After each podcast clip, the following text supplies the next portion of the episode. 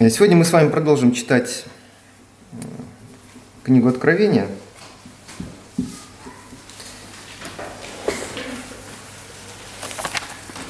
И нас будет интересовать сегодня отрывок из третьей главы, 7 по 13 стих. Это шестое послание семи церквам, послание, обращенное в город Филадельфия.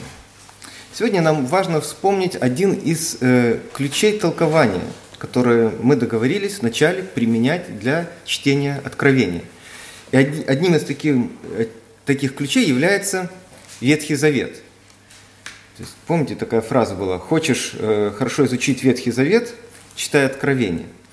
И в связи с этим э, мы, мы э, поменяем способ действия э, в обратную сторону. Обычно мы как делали? Мы читаем Откровение и пытаемся потом при помощи каких-то отрывков в Новом Завете лучше понять то, что мы прочитали в Откровении. Но сегодня мы поступим э, наоборот. Мы будем отталкиваться от того, что мы читали, читаем в Ветхом Завете, и после этого переходить к Новому Завету, переходить э, к Откровению. Ну, для разнообразия, да, чтобы вы не засыпали. И мы так сделаем два раза – то есть будет два, две серии независимых отрывков, ну, относительно независимых, разных в Ветхом Завете. И будет сначала один отрывок, мы сейчас его прочитаем, Откровение. Опять возвращаемся в Ветхий Завет, и опять Откровение. И потом ну, продолжим в таком стиле, но только с Новым Заветом и э, городом Филадельфия. Так, какой первый отрывок э, мы хотим в Ветхом Завете сегодня прочитать? Это Исаия, 22 э, глава с 15 по 25 стих. То есть мы начинаем очень издалека. Совершенно непонятно, как то, что здесь написано, будет связано, но поверьте мне, оно будет как-то связано. Итак, э, Исаия, 22 глава, э, с 15 по 25 стих. «Так сказал Господь, Господь Саваоф, ступай, пойди к этому царедворцу, к Севне, начальнику дворца, и скажи ему, что у тебя здесь? И кто здесь у тебя? Что ты здесь высекаешь себе гробницу? Он высекает себе гробницу на возвышенности, вырубает в скале жилище себе. Вот Господь перебросит тебя, как бросает сильный человек, и сожмет тебя в ком. Свернув тебя в сверток, бросит тебя, как мяч. Тут опечатка в э, синодальном. Не меч, а как мяч. В землю обширную.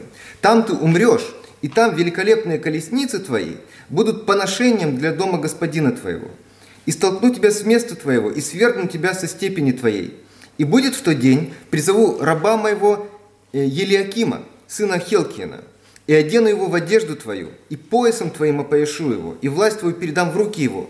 И будет он отцом для жителей Иерусалима и для дома Иудина. И ключ дома Давидова возложу на ramена его. Отворит он, никто не запрет, запрет он, и никто не отворит.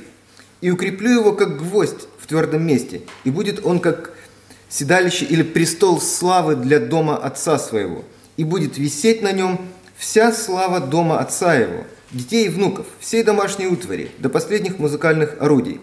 В тот день, говорит Господь Саваоф, пошатнется гвоздь, укрепленный в твердом месте, и будет выбит, и упадет, и распадется вся тяжесть, которая на нем, ибо Господь э, говорит. Мы прочитали эпизод из времени Э, иудейского народа, когда царем был Езекия. Езекия был сыном Ахаза, и с Ахазом мы уже встречались в книге Исаия. Седьмая глава, как раз та самая э, глава, в которой э, звучит пророчество о непорочном зачатии Христа. Вот дева примет в чреве и родит сына, нарекут ему имя Эммануил. Так вот, теперь сын того царя Езекия у власти. И у Езекии есть начальник дворца по имени Севна. Начальник дворца фактически это первый человек э, в государстве после самого царя. Самый главный, заместитель царя. И этот Севна, которому вот э, Бог отправляет пророка, он не был каким-то предателем, который со сирийцами какие-то переговоры вел.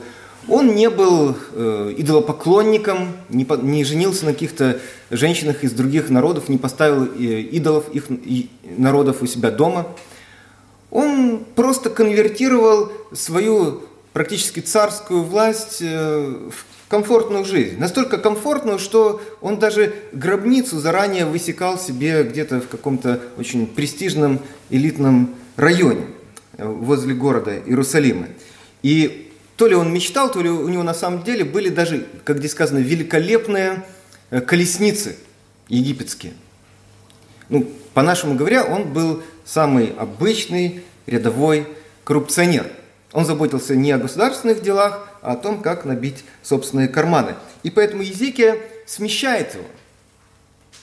Он смещает его на другую должность, на должность писца, то есть просто секретаря, который ведет какие-то э, записи, и на его место ставит человека по имени Елиаким. 20 стих будет в тот день призову раба моего Илиакима, и вот его одежда там сказано, тебя одену и так далее. И э, на самом деле мы видим чуть позже, когда э, Иерусалим осажден, просто немножко истории, и Езекия посылает э, своих чиновников на встречу Синахириму, чтобы выслушать его ультиматум, он посылает трех человек, и первый из них, из этих трех, это Елиаким и Севна. И уже Елиаким назван начальником дворца, а Севна всего лишь Э, писцом. То есть то, о чем сказал здесь пророк, оно позже на самом деле э, произошло.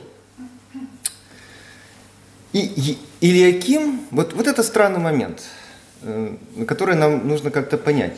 Илиаким, даже не будучи царем, но все-таки он был новым правителем для жителей Иерусалима и Иудеи, он дает евреям надежду на возвращение Давида.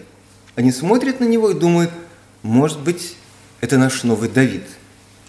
Знаете, в, Америке каждого нового президента сравнивают с Рональдом Рейганом или Джоном э, Кеннеди. Может быть, это новый Кеннеди, может быть, это новый Рейган. Сейчас премьером, премьер-министром Великобритании стала еще одна женщина, э, Тереза Мэй. И про нее тоже э, говорят, может быть, это новая Маргарет Тэтчер. И в Израиле в каждом новом правителе точно так же видели Давида – может быть, это Давид. Тем более, что в отличие от э, Америки и Израиля, вернее, Великобритании, Израилю было дано обещание, Бог пообещал, что этот новый Давид придет. Поэтому каждый раз, когда появлялся какой-то более-менее более приличный правитель, жители Иудеи Иерусалима думали, ну вот, может быть, это он, тот самый новый царь, Мессия, который избавит нас от всех проблем, которые у нас тут накопились. Интересно, что при описании этого Елиакима э, вот три вещи сказано. Что он будет отцом, 21 стих для жителей Иерусалима, что ему на, на рамена, то есть на плечи будет возложен ключ дома Давидова, 22 стих, и э, сказано в 23-м, что он будет э, престол, или как престол славы для дома отца своего, то есть для своей э, царской династии. Интересно, что все эти три описания встречаются в 9 главе э, Исаия, который, отрывок, который нам прекрасно известен, где говорится о том, что сын дан нам, ребенок нам родился, и там все вот эти, он отец вечности, на его рамена возложена э, там, что слава, и он будет восседать на престоле Давида.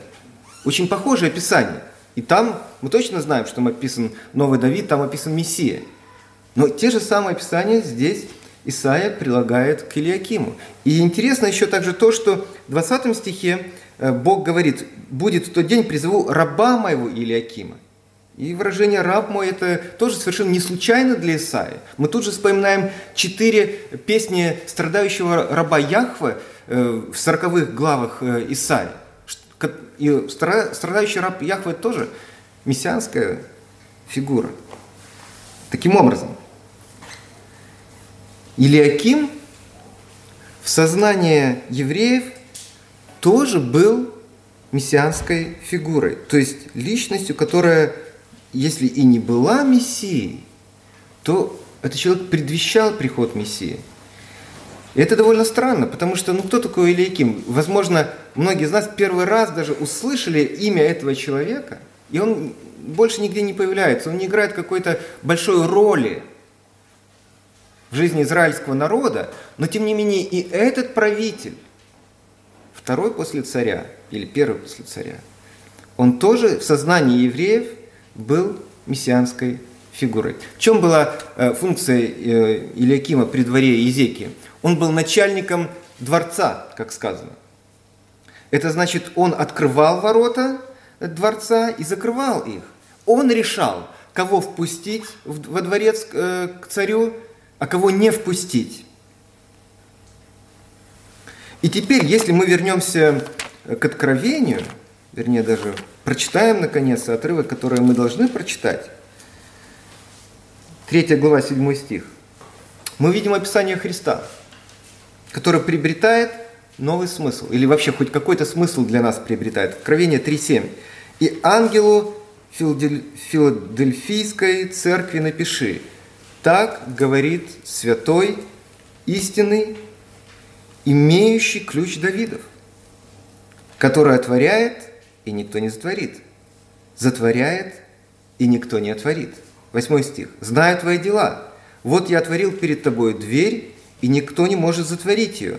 Ты немного имеешь силы и сохранил слово мое, и не отрекся от имени моего». Вот в свете того, что мы прочитали в Исаии, оказывается, Христос в Откровении 3.7 – это новый Елиаким, который открывает и закрывает ворота Царства Божьего. Уже не просто Иерусалима и дворца Изейки, а открывает и закрывает ворота Царства Божьего. То есть впускает или не впускает Царство Божие. Кстати, Филадельфия – Филадельфия э, – это город, который был совсем не на берег, не побережье э, Азии, а он был в центре, и он был воротами из греческой части Малой Азии в менее цивилизованную варварскую часть э, Малой Азии. То есть то, что находилось восточнее. Все так, ну, рельеф был такой, что в Лидию и Фригию как раз э, люди переправлялись через э, Филадельфию. Христос открывает, закрывает ворота Филадельфия, ворота восточную часть Малой Азии. И, кстати, номер два. Номер один – это то, что вот Филадельфия – это ворота в Малую Азию, а номер два – Христос назван святым здесь, да? Так говорит святой. И поскольку весь этот, все это послание, оно как бы вырастает из Исаии, то это наводит на мысль, что Святой означает практически Бог, Яхва, потому что э, у Исаи святой – это в первую очередь Яхва. И восьмой стих перед нами также предстает в ином свете. «Вот я отворил перед тобой дверь, и никто не может затворить ее». Мы автоматически думаем, а, это дверь э, для проповеди Евангелия, потому что так это выражение используется э, в деяниях или в посланиях Павла. Но нет, не в этом случае – это дверь входа в Царство Божие. Это не, дверь, не возможность евангелизации, это возможность войти в Царство Божие и быть с Богом. Дверь спасения. Это вот э, вытекает из того, что Христос новый Илиаким с ключами Давида. И это также вытекает из того, что церковь немного имеет силы. Вот подумайте, если бы вот эти э, в восьмом стихе двери, которые э, Господь открыл, были евангелизацией такой масштабной, массовой, то это не согласуется со второй частью 8 стиха, где сказано, что церковь имеет мало, сил, мало силы или немного силы. То есть это маленькая общинка. Если бы там была успешная массовая евангелизация, если бы была открыта дверь для э, этого, церковь была бы большой, но она маленькая. Немного имеет сил, значит, количественно она очень маленькая. Поэтому в восьмом стихе по-прежнему идет речь о том, что Христос открывает ворота в Царство Божие. И это главная мысль вот из первого экскурса в Ветхий Завет. То, что Христос новый Илиаким из 22 главы э, Исаи, который открывает ворота Царства Божия. Теперь вторая серия отрывков и тоже из Исаи. Э, они разбросаны, но э, позже я объясню, почему мы читаем эти разбросанные отрывки. Значит, Исайя 43.4. Исайя 43.4. Их будет три. 43 главы, 45 и 49. Итак, Исайя 43.4. «Так как ты дорог в очах моих, многоценен, и я возлюбил тебя, то отдам других людей за тебя и народы за душу твою». Обратите внимание здесь на выражение «я возлюбил тебя». Просто запомните, что Исаия вернее, Господь, говоря об Израиле и других народах, говорит, «Я возлюбил тебя». Запомнили. 45 глава, 14 стих. Так говорит Господь, труды египтян и торговля эфиоплян и совейцы, люди рослые, к тебе перейдут и будут твоими. Они последуют за тобою, в цепях придут и повергнутся перед тобою, и будут умолять тебя, говоря, у тебя только Бог, и нет иного Бога. Здесь обратите внимание на слова «придут и повергнутся перед тобою». «Я возлюбил тебя», «придут и повергнутся перед тобою» и 49.23. «И будут цари, то есть языческие цари, питателями твоими, и царицы их кормильцами твоими. Лицом до земли будут кланяться тебе, лизать прах ног твоих, и узнаешь, что я Господь, что надеющиеся на меня не постыдятся. Обратите внимание на слова «лицом до земли будут кланяться тебе, и узнаешь, что я Господь». А теперь мы переходим в Откровение. Берем буквально следующий стих, 9. Давайте прочитаем его. Третья глава, 9 стих. Я уверен, что вы сразу же наизусть запомнили три отрывка из Исаия, поэтому даже не будем к ним возвращаться. У всех прекрасная память. Итак, вот я сделаю, Откровение 3.9, вот я сделаю, что из сатанинского сборища, из тех, которые говорят о себе, что они иудеи, но не суть таковы, а лгут, вот я сделаю то, что они придут и поклонятся перед ногами твоими, и познают, что я возлюбил тебя. Мы слышим отголоски. В чем дело? Что происходит? Бог обещал еврейскому народу, что в какой-то момент в будущем язычники придут к евреям, поклонятся э, еврейскому народу и признают Бога евреев. Потому что Бог возлюбил Израиль. И евреи жили именно таким ожиданием. В этом была, собственно говоря, вся их надежда и на будущее, в этом было их еврейское самосознание. Бог возлюбил нас, и когда-то в будущем, когда придет Мессия, все языческие народы, они придут к нам, они поклонятся нам, и они признают, что только наш Бог истинный Бог. Что происходит в Филадельфии? В Филадельфии, как и в других городах, таких как Смирна и Пергам, есть еврейская синагога. И евреи притесняют христиан, потому что христиан еще мало, они только зарождаются как движение, как э, церковь. Они клевещут на них, доносят на них э, римским властям, и ну, подробностей у нас больше нет, но доставляют всяческие неудобства, притесняют христиан. И даже опять здесь сказано, что это не синагога, а вообще станинское сборище, в том смысле, что сна клевещет, и они клевещут. И это первая часть 9 стиха. Вот Иоанн или Христос описывают ситуацию, в которой находилась Филадельфийская церковь. Во второй части 9 стиха как бы реакция или обещание Христа, а что он будет де- делать в этой ситуации. И вот я сделаю то, что евреи придут и поклонятся перед ногами твоими и познают, что я возлюбил тебя. И, и я уверяю вас, что церковь Филадельфии христианская стояла на 99% из язычников.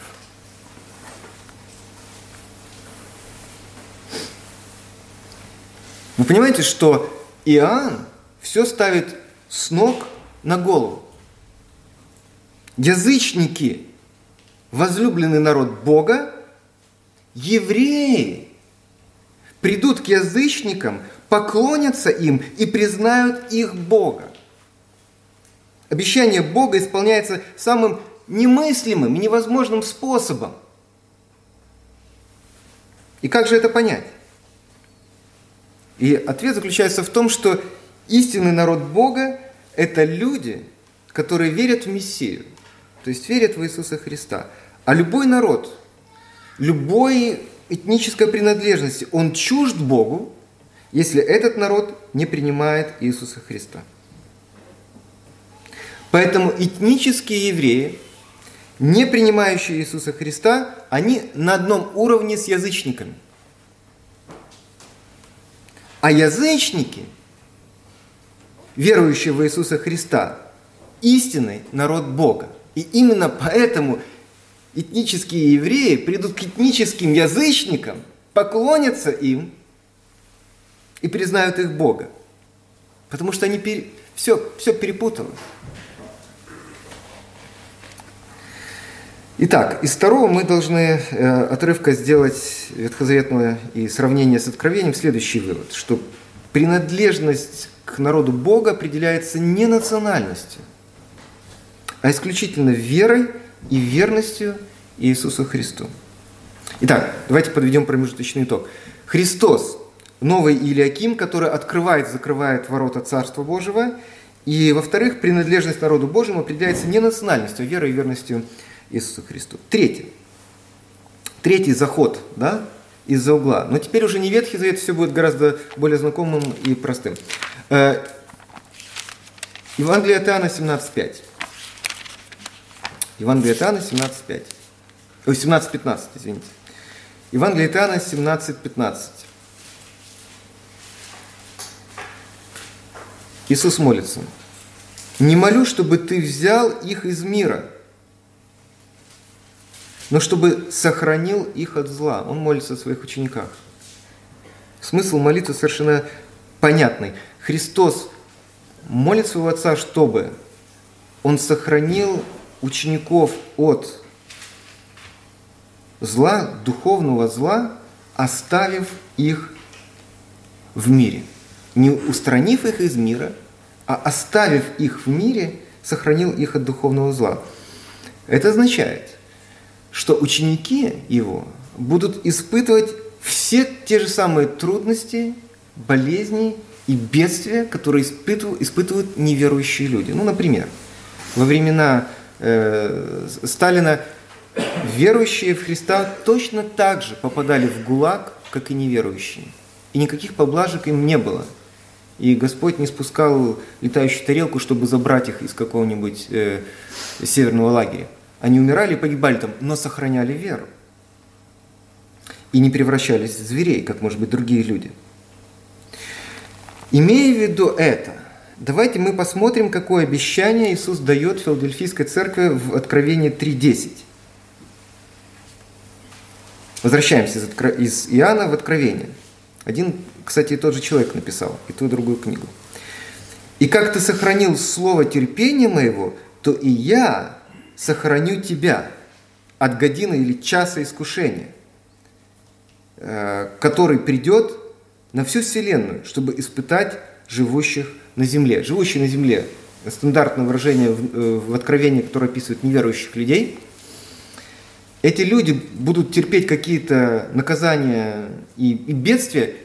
Верующие люди будут терпеть эти наказания и бедствия вместе с ними. Некоторые толкователи, некоторые богословы верят в вознесение церкви. Говорят, вот будет в конце времен великая скорбь, когда люди будут очень сильно страдать на земле. Так вот, Бог избавит верных Ему э, верующих христиан и вознесет их на небеса. Тут очень важно произнести э, уже известное нам богословское слово, богословский термин – ерунда. Во-первых, об этом нигде в Библии не сказано, и, и здесь не подходит по контексту никаким образом – Потому что в свете Иоанна 17.5 мы понимаем, что здесь идет речь о духовном сохранении, а не о физическом. Верующие будут страдать вместе с неверующими, но Христос говорит, что духовно я вас сохраню. И вот еще какое соображение. В Смирне, в Пергаме, в Фриге Христос ожидает от верующих, что они будут верны Ему до смерти.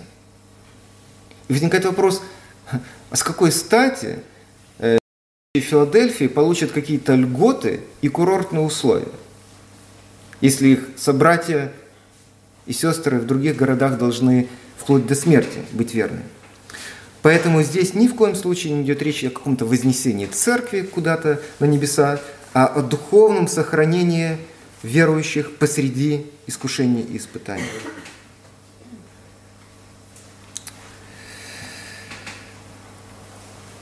Ну и надо же сказать что-то про город. Это тоже один из э, ключей, который помогает нам понять, что Иоанн и Христос говорит в этих посланиях. Филадельфия не только дверь в Малую Азию. Филадельфия – это город, который постоянно страдал от землетрясений. В 17 году нашей эры город был очень сильно э, поврежден в результате сильного землетрясения. И он был восстановлен. Он был восстановлен. Люди продолжили там жить. Но землетрясения тоже стали, ну, они продолжились, они не прекратились. Может быть, они были не такой силы, но они происходили опять и опять. И никак невозможно было предугадать, когда будет следующее землетрясение. И город терпел э, разрушение снова и снова. И поэтому э, жители, ну, историки нам говорят, что жители этого города, они были вынуждены переселиться на равнины вокруг города. И разбили там свои шатры и палатки, и ночью они там спали, а днем ходили э, в город ну, на работу. А, а по ночам на ночь уходили, чтобы не погибнуть во время землетрясения. Вот в таком вот они э, состоянии жили. Но некоторые части зданий оставались стоять даже во время землетрясений. Какие? Как вы думаете? Ну, не нужно отвечать вслух. Но как вы думаете, какие части зданий, вот вспомните, может быть, какие-то картинки из Турции, или вы были в Турции, что там оставалось стоять? Греческие колонны. Вот они были настолько правильно сконструированы, спроектированы, греческими архитекторами, что даже во время землетрясений они оставались стоять прямо, вот так вот. Что такое колонна? Это столб или столб. 12 стих, 3 главе Откровения. «Побеждающего сделаю столпом в храме Бога моего». Поэтому, когда Христос вот говорит «сделаю столпом в храме», Он напоминает – жителям, верующим из э, Филадельфии, об этих удивительных греческих колоннах. И смотрите, если в начале этого послания Христос выступает в качестве нового Илиакима, который впускает в Царство Божие, то в конце он впускает в храм и даже делает столпом в храме. А что такое храм? Храм всегда означает одно – это место, где Бог встречается с человеком – Христос тем самым дарует, дарует непоколебимую близость Бога к человеку и человека к Богу. Итак, из этого последнего как бы, исторического контекста мы должны понять, что слова Христа «делаю столпом в храме» – это обещание незыблемой близости Бога к верующим. Я хочу теперь перейти к выводам – их будет два. Вы заметили, что Филадельфия – это церковь, которую Христос ни в чем не упрекает. Мы уже встречались с такой церковью в Смирне. Все остальные церкви имеют недостатки. Но вот церковь в Смирне и церковь в Филадельфии, она не получает ни, ни единого упрека. Не за что упрекнуть. При этом Филадельфийская церковь, как уже я сказал, она маленькая церковь. У нас всем маленькая общинка. Э, Христос говорит, немного имеешь силы. И это поразительно, это невероятно, в это почти невозможно поверить. Сегодня вы сказали, что вот эта церковь, маленькая церковь Филадельфия, она просто замкнулась в себе. Она боится выйти в мир. Она слишком ленивая, для того, чтобы доносить Евангелие до множества погибающих людей, поэтому она такая маленькая. Но Христос ни в чем не упрекает ее, потому что эта церковь в действительности была верна Христу и свидетельству о нем. Да, где-то про это сказано, 12 стих или 11. 1, 10, да, как ты сохранил слово терпение ему, или сохранил слово о терпении моем, обо мне.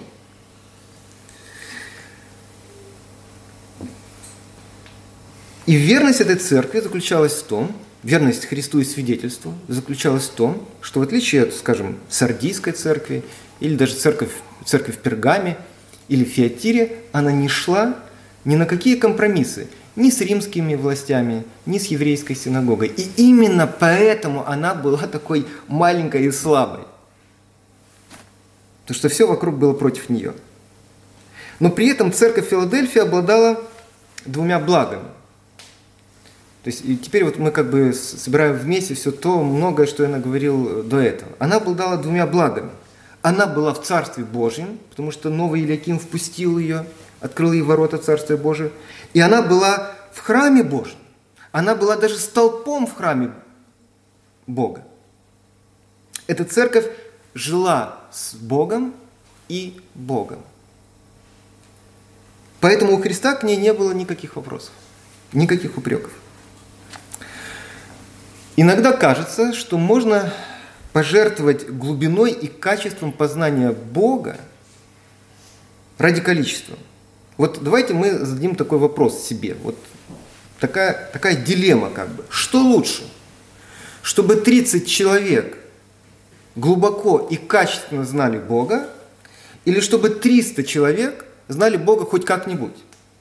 Как бы вы ответили на этот вопрос? 30 человек, которые глубоко и качественно знают Бога, или 300 человек, которые знают Бога хоть как-нибудь? Ну, похоже, что в нашей культуре э, как бы, выбор за вторым вариантом. В случае с э, Филадельфийской церковью лучше оказалось первое. Потому что, еще раз скажу, Христос ее ни в чем не прикает. Лучше маленькая и слабая церковь, члены которой знают Бога, чем большая и влиятельная церковь, где о Боге знают на уровне подготовительного класса воскресной школы. Ну, на самом деле так оно и случается в больших церквах иногда. Не всегда, но бывает. Второй вывод. Второй вывод, который я хочу сделать из, этой, из этого послания – Именно в Филадельфийской церкви дано обещание, что через ее свидетельство обратятся иудеи. Ни одной другой церкви э, такое обещание не дано. Вот 9 стих еще раз, да, вот я сделаю то, что они, иудеи, придут и поклонятся перед ногами твоими и познают, что я возлюбил тебя. Идет речь не о том, что они просто эти иудеи, э, ну вот, э, начнут поклоняться верующим. Идет речь об обращении иудеев. О том, что они познают истинного Бога, в которого верят члены филадельфийской общины. И получается, что в долгосрочной перспективе церковь, которая глубоко и качественно знает Бога, верна свидетельству о Христе, добьется того, чего никогда не сможет добиться большая, большая и активная но не имеющая глубины церковь. Не игры в иудейские традиции помогут нам донести Евангелие до евреев, а верность истине об Иисусе Христе. А, ну, если вы думаете, что я закончу словами о том, что наша церковь похожа на филадельфийскую церковь, то я боюсь вас разочаровать. Я уже сказал, что мы больше всего похожи на Ефесскую церковь. Но все же, похожи ли мы на Филадельфийскую церковь? Только время покажет. Аминь. Давайте э, встанем и помолимся.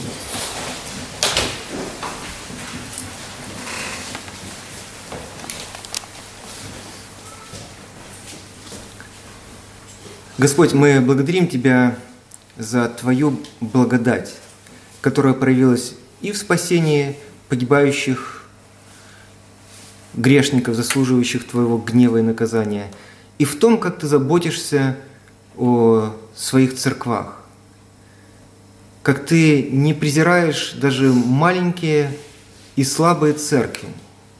Благодарим Тебя за то, что Ты не переламываешь уже надломленного тростника, за то, что Ты не угасаешь курящегося льна, который вот-вот уже все само потухнет. Благодарим Тебя за ободрение, которое Ты даешь своим церквам через Слово Твое. Благодарим Тебя за дар Святого Духа, который тоже, вопреки всему нашему неверию, всем нашим сомнениям и всей нашей греховности, действует в нашей жизни, действует в нас и через нас. Господи, и даруй нам стремиться вот к той верности, которую мы видим в Филадельфийской церкви. И пусть через нашу верность Твоему свидетельству и свидетельству о Тебе, еще многие люди, которые далеки сейчас от Тебя, познают Тебя. Во имя Христа мы просим Тебя об этом. Аминь.